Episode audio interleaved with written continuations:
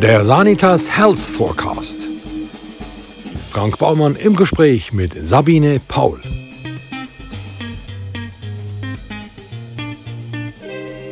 Dr. Sabine Paul ist Molekular- und Evolutionsbiologin und Expertin für optimale Gehirnleistung und natürlichen Stressschutz. In ihrem Institut für evolutionäre Gesundheit propagiert sie eine Denkweise, die nicht auf kurzfristige Trends setzt, sondern auf langfristig erfolgreiche Strategien. Sie ist Sachbuchautorin, Dozentin und gefragte Vortragsrednerin. Ja, Sabine Paul, was ist eigentlich Stress? Ähm, ist ein Aktivierungsmodus, der uns zu Dingen bringt, die wir sonst freiwillig niemals tun würden. Also es sind, es sind Chancen, die wir ergreifen können. Es sind Risiken, die vor uns stehen und unser Körper ist darauf getrimmt, in allerkürzester Zeit automatisiert darauf so zu reagieren, dass wir dabei überleben. Das heißt nicht, dass es uns danach gut gehen muss, aber wir haben die Situation gemeistert erstmal. Und äh, diese, ja, das ist eigentlich ein Aktivierungszustand für uns. Den, den kann man ins Positive lenken. Der kann halt auch als Dauerstress uns ganz schön Probleme machen. Zu Zeiten des Säbelzahntigers war das ja gewiss sehr hilfreich, wenn der Neandertaler kurz aktiviert wurde, wenn Gefahr im Anzug war. Aber heute gibt es diese Form von Stress ja gar nicht mehr.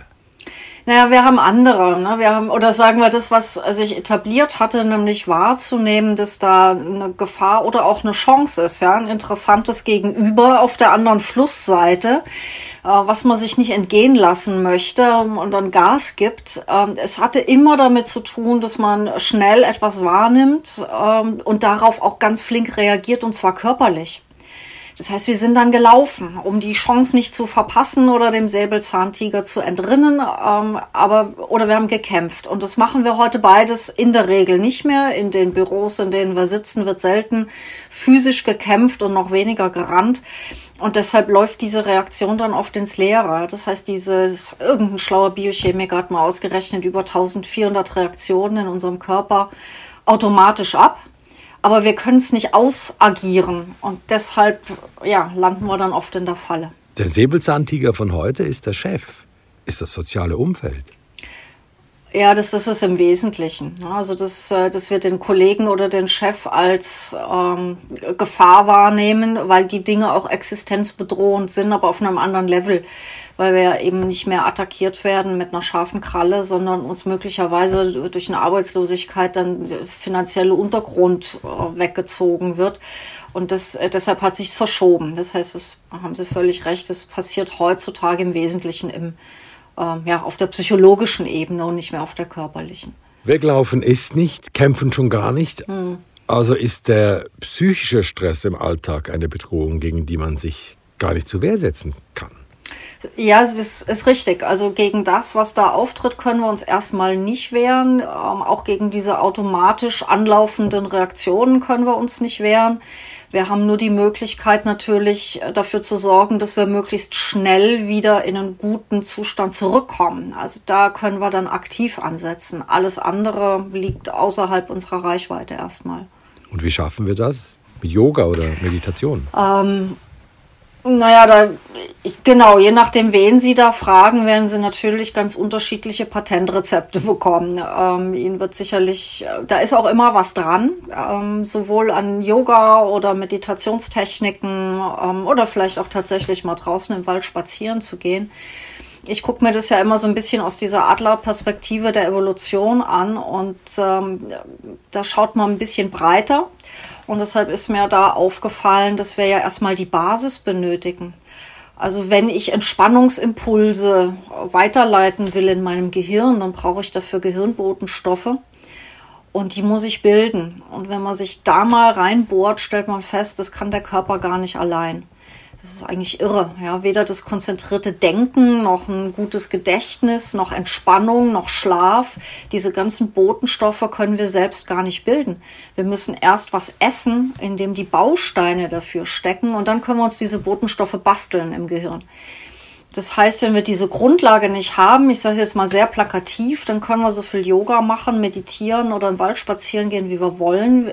Wir werden gar nicht so den tollen Erfolg haben, weil es da oben im Hirn einfach nicht richtig funkt. Da fehlen uns dann die Botenstoffe. Und deshalb ist für mich die Ernährung immer so zentral, erstmal als Grundlage, bevor man noch irgendwelche anderen Dinge macht. Also das schließt sich alles nicht aus, aber ich würde auf dieser Ebene der Ernährung da erstmal die Grundlage legen und dann kann man mit allem anderen obendrauf ähm, aufsetzen, so was dann individuell passt. Und das kommt mir jetzt aber sehr entgegen. Ich stelle mir da gerade so eine Kalbshaxe mit Risotto und einen schönen Ambrone dazu vor. Ja. Oder Teigwaren. Mhm. Ich liebe Teigwaren. Ähm, ja, die sind natürlich nicht ganz so reich an den Bausteinen, auf die ihr Gehirn da so wartet. Ähm, aber je nachdem, was sie auf die Teigwaren obendrauf packen, könnte das dann schon hinhauen. Aber Sie sind ja eigentlich eine Anhängerin der Knolle und verachten die Kohlenhydrate. nee, ich verachte sie nicht. Ich verachte sie nicht. Äh, sie sind ja auch in jedem Gemüse, in jedem Salat drin. Es ist ja immer die Frage, wie viel von, von diesen Teilchen. Ne? Also ich bin eigentlich ein Freund der Balance, heißt ähm, von allem die ausreichende Menge. Und da gehören auch Kohlenhydrate dazu. Aber es, äh, wir, wir haben halt so viel. Es ist, ist irrwitzig, was man da so in sich hineinpacken kann, wenn man so nicht drauf guckt. Und es ist tatsächlich biologisch gesehen dann ein bisschen zu viel des Guten. Das schmeckt zwar prima, aber es tut uns nach allem, was wir wissen, dann, sagen wir mal, es ist nicht der Optimalzustand. Natürlich überleben wir damit, aber optimal wäre anders. Nämlich? Ach, das können Sie sich eigentlich aussuchen, nach dem, was Ihnen schmeckt. Was ich Ihnen empfehlen würde, wäre was anderes zu tun. Damit habe ich mich jetzt die letzten Wochen und Monate intensiv beschäftigt, nämlich mal nach Herzenslust zu essen und gleichzeitig meinen Blutzuckerspiegel äh, mir anzuschauen und zu sehen, welches Essen macht denn was mit mir. Und das ist tatsächlich auch individuell verschieden. Äh, das äh, teste ich mit mehreren anderen Personen auch. Und das kann das gleiche Essen sehr unterschiedliche Reaktionen im Körper auslösen.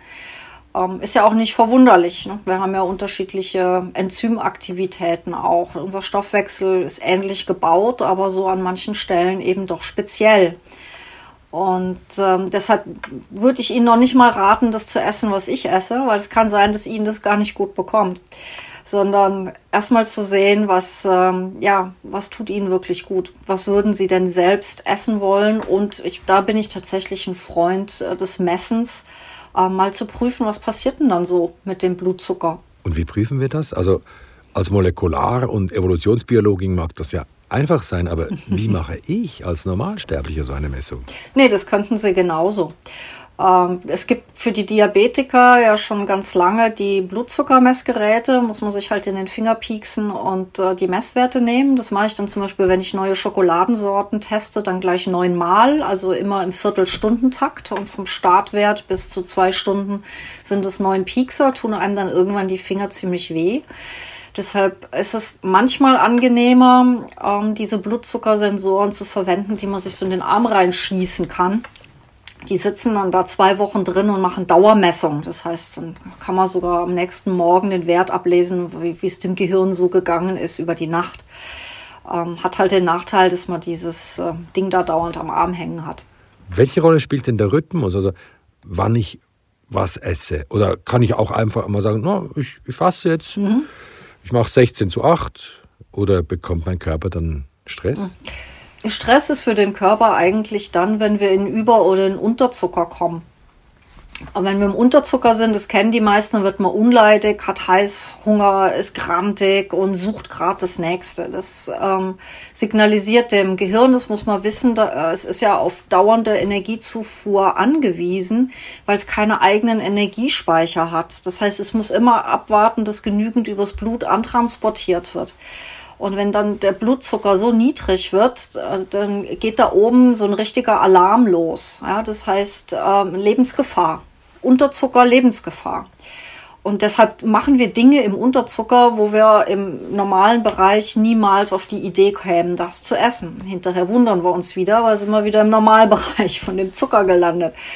Ähm, das heißt, richtiger Stress für den Körper ist in Unterzucker zu kommen, das merken wir. Und ein anderer Stress ist, wenn dieser Blutzuckerspiegel gigantisch hochschießt. Äh, das sehen wir irgendwann mal mit Gewicht auf den Hüften, was uns nicht so gut gefällt. Manches sehen wir nicht. Zum Beispiel Entzündungen im Gehirn, wo dann im Gedächtniszentrum ähm, Nervenzellen absterben und wir vielleicht ein salopp gesagt ein kandiertes Gehirn haben, was unter anderem zu Alzheimer möglicherweise führen kann. Also das ist eigentlich der Hauptstress für unseren Körper, dieses Blutzucker-Jojo, dieses Hin- und Hergehüpfe zwischen Extremen, die ihm jedes Mal ähm, Gefahr signalisiert.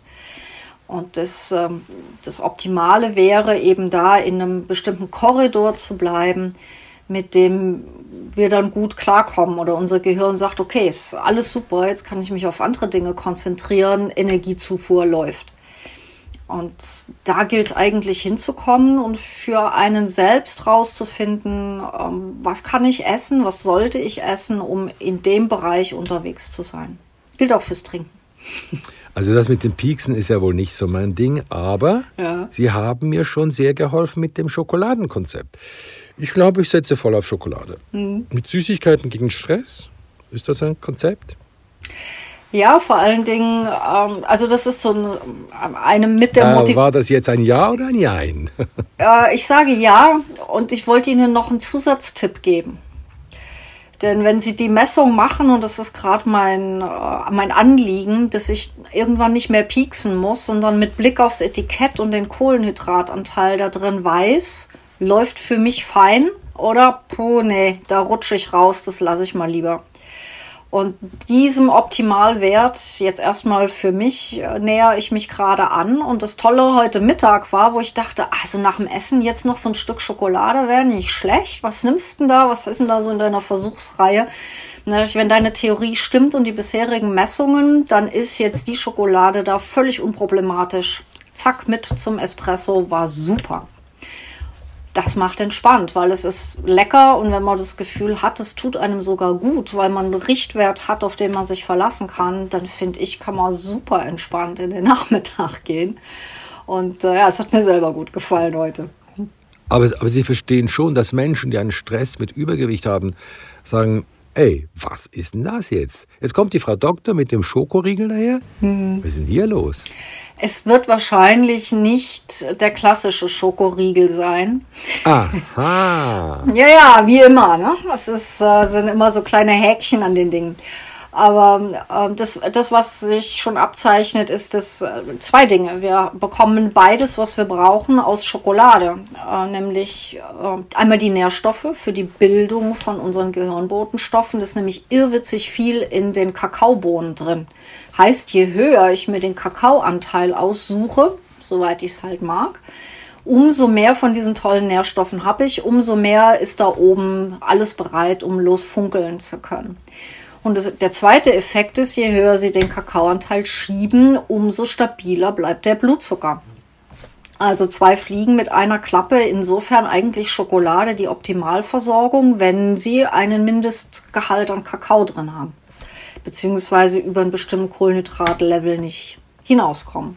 Das ist das Häkchen da dran. ist die Quantität eigentlich wichtig?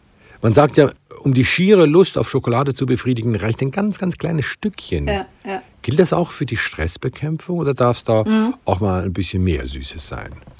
Naja, es ähm, hängt auch davon ab, ob sie Lutscher oder Knacker sind. Ne? Also in dem Fall sind die Knacker schneller damit durch und schießen relativ flott. Nee, also Knacker sind ja die Verlierer beim ja, Schokoladengenuss. Man lässt die langsam auf der Zunge ziehen. Genau, und äh, ja, das ist, äh, geht dann zu schnell. Und das, äh, wer es langsam auf der Zunge zergehen lässt, hat tatsächlich äh, auch Zeit, was Sättigungsgefühle angeht und in der Regel auch ein anderes Bewusstsein und schaltet schneller aus dem Stressmodus wieder raus. Das heißt, es ist sowohl die Menge als auch die Art, wie wir essen. Und über sowas wird ja fast nie geredet. Ja, wir schlagen uns die Köpfe über diese Kohlenhydrat- und Fettanteile ein auf 0, irgendwas Prozent, aber über solche Effekte des Essens und was die mit unserem Gehirn und unseren Emotionen machen, wie sie uns bei Stress helfen können, redet fast niemand. Und deshalb ist es so wichtig, dass man eben nicht nur auf die Nährwerttabelle schaut.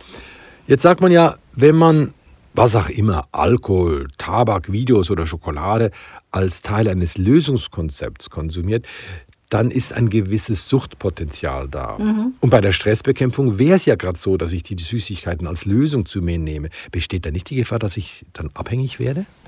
Es ist immer die Frage, welcher Faktor ist es. Ähm, für Nikotin weiß ich es jetzt nicht so genau, außer dass es auch über die Blut-Hirn-Schranke kommt. Könnte sein, dass es genauso da auch im Belohnungszentrum andockt. Also das ist, de, damit steht und fällt dieses Suchtthema. Sind da Substanzen drin, die an unser Belohnungszentrum im Gehirn andocken? Und das tut der Zucker, aber nicht die, also Schokolade muss man unterscheiden. Wir haben die Kakaokomponente und wir haben die Zuckerkomponente. Haben wir kaum Zucker da drin und es gibt ja genügend Schokoladen, die gar keinen Zucker mehr drin haben. Ähm, dann ist da auch nichts drin, was an der Stelle im Zentrum äh, klingelt, wo das Suchtrisiko ist dann klingelt die Schokolade, sprich die Kakaobohne, an einer anderen Stelle. Also es wird unterschieden, wo in, in diesem Belohnungszentrum welche Reaktionen das sind. Und das, was wir haben, wo die Suchtgefahr ist, also das ist, das ist die Gehirnregion, wo Alkohol zu finden sind, Kokain zu finden sind und auch zum Teil Zucker zu finden ist. Aber der unterscheidet sich da zum, auch nochmal, wo er genau bindet. Das heißt, wir haben unterschiedlich große Suchtgefahr und wir haben sie nur dann, wenn ganz bestimmte Komponenten drin sind. Und deshalb ist äh, Kakao, also Schokolade im Sinne von sehr viel Kakao und wenig Zucker, ähm, im Prinzip ein äußerst geringes Risiko. Das Thema ist natürlich, ich löse mein Problem damit nicht. Aber dazu gibt es ja auch den netten Spruch, ja, Schokolade löst vielleicht kein Problem, aber ein Apfel auch nicht. Das heißt, wo müssen wir denn hin? Äh, wir müssen ja gucken, wo kommt das Problem her, wo kommt der Stress her. Ansonsten greifen wir, egal was es ist, immer wieder zu irgendeinem Lösungsversuch, der aber den, die tatsächliche Ursache ja nicht in den Griff kriegt. Wie finde ich denn raus, was mich stresst? Klar, mein Chef nervt, meine Kollegen nerven, die Kunden nerven. Äh, kann ich das denn alleine machen oder mhm. brauche ich da die Hilfe einer Fachperson, die mich anleitet, herauszufinden, mhm. wo denn der Stress nun konkret liegt? Ich denke schon, dass die meisten Menschen das ganz gut alleine hinbekommen. Also in dem Moment, wenn man zumindest versucht, dem auf die Spur zu kommen ähm, und dann mal sich über dieses, der Kunde, der Chef, der Nachbar nervt, sich überlegt, was denn da dran genau so nervt. Also an was das anknüpft, was bringt mich da auf die Palme oder ähm, was verschafft mir Überlebensängste was genau ist es und mit was kann ich das lösen. Und meistens ähm, ja, hat es mit, mit Mangel zu tun, den wir wahrnehmen. Und wir sind natürlich im Gehirn drauf getrimmt, immer Gefahren zu sehen und Mangel zu sehen, weil es so existenziell gefährlich werden kann. Und manchmal genügt schon auch, das ist das, was die Psychologen das Reframing nennen, diese Situation anders zu betrachten, um zu sehen, ist sie denn wirklich so bedrohlich? Und dann verschiebt sich über die Wahrnehmung schon die Stressreaktion im Körper. Also das, ähm, das ist machbar. Wer das da so ein bisschen in sich hineinhorchen mag, der kommt den Dingen schon auch oft auf die Spur. Sagen Sie, gibt es denn auch sowas wie positiven Stress? Na, darüber streiten sich äh, die gelehrten Geister. Ne? Ähm, im Prinzip laufen im Körper die gleichen Reaktionen ab. Deshalb habe ich auch gesagt, es ist eine Aktivierung. Also nehmen Sie mal an, Sie sehen da einen interessanten Menschen auf der anderen Straßenseite, den Sie unbedingt interviewen wollen. Und der droht um die Ecke zu laufen, dann spurten Sie hinterher. Das ist biochemisch das Gleiche, was im Körper äh, passiert. Was wir aber auch kennen, das ist ja dieses Arbeiten im Flow. Wir vergessen alles und äh, geben also unser Allerbestes da hinein. Ähm, ähnliche Reaktionen, aber wir bewerten sie anders. Und da sind wir wieder bei diesem Punkt, ob nicht doch auch die Bewertung einer Situation einen entscheidenden Unterschied macht.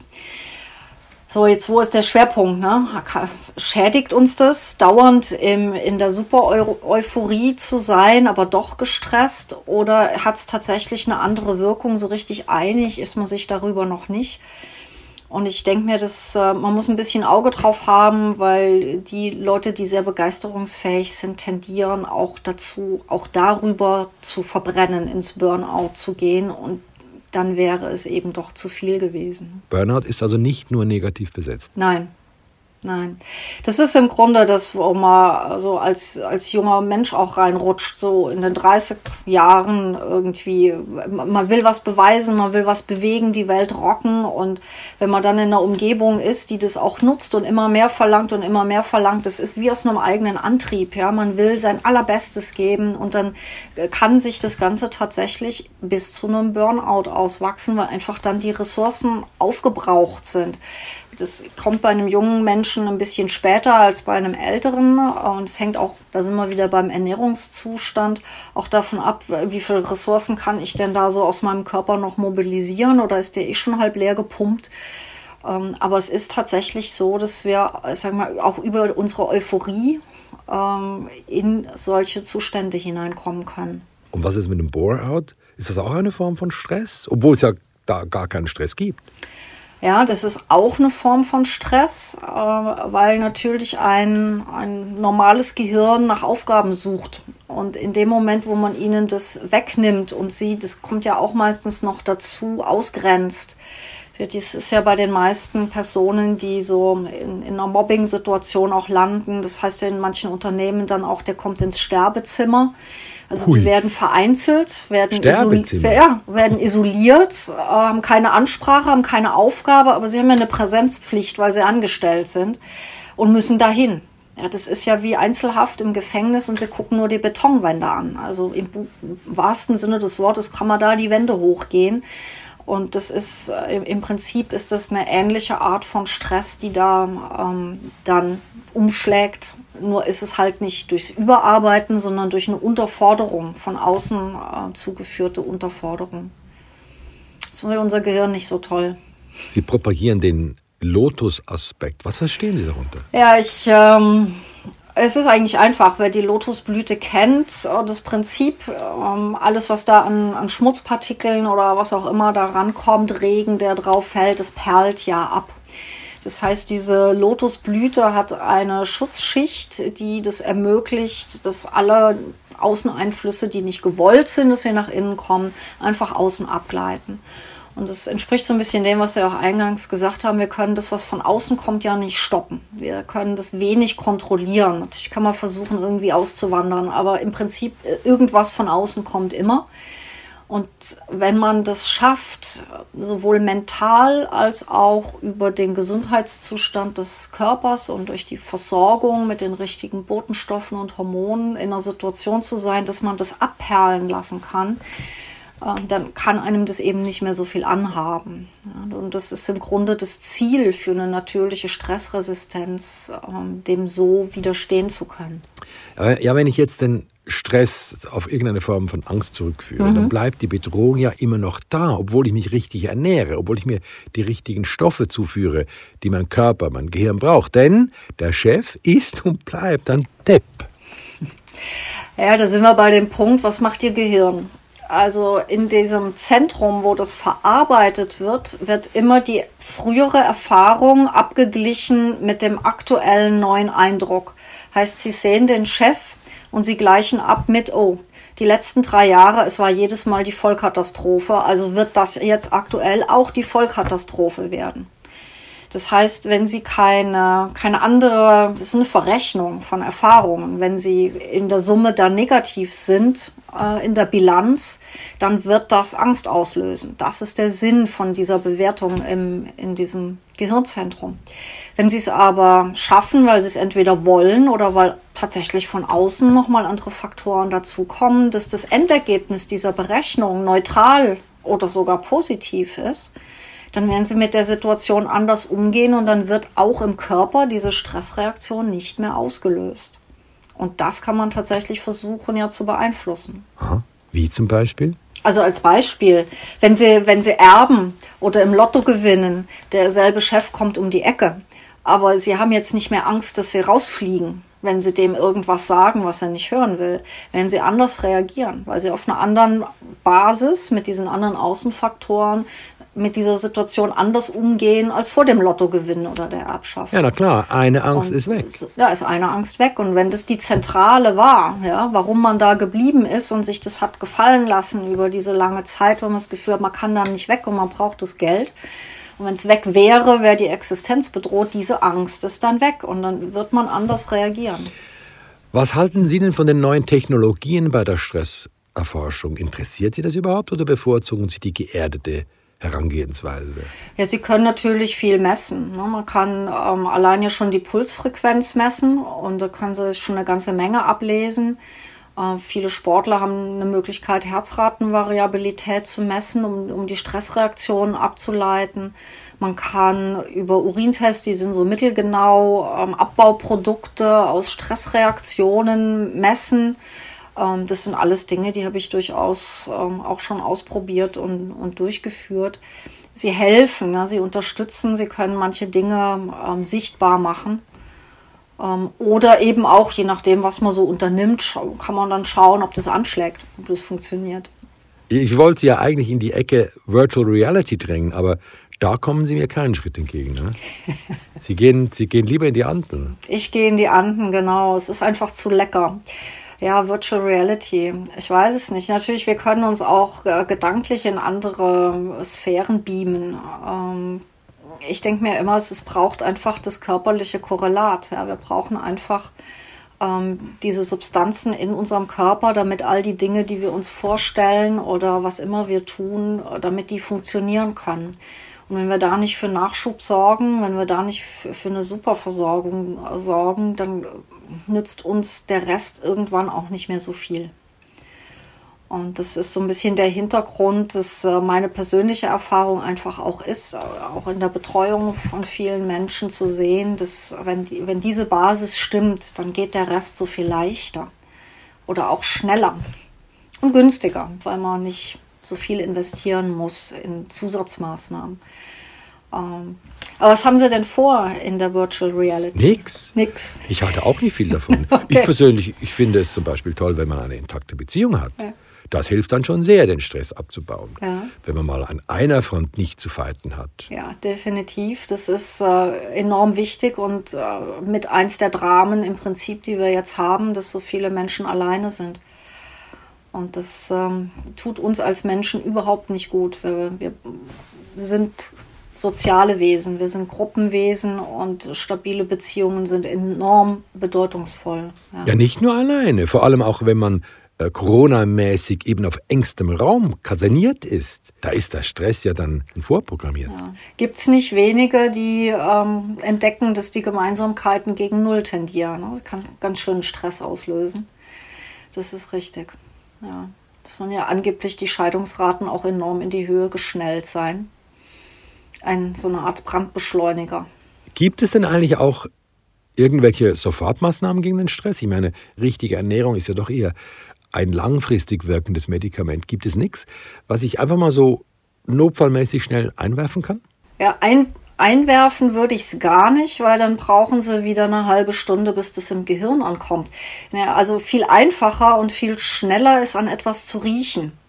Denn die Duftmoleküle, also diese flüchtigen Substanzen, die gehen durch unsere Nase an die Riechschleimhaut und da ist es dann nur eine Nervenzellverbindung bis in unser Emotionszentrum, da wo diese Stressreaktionen losgetriggert werden.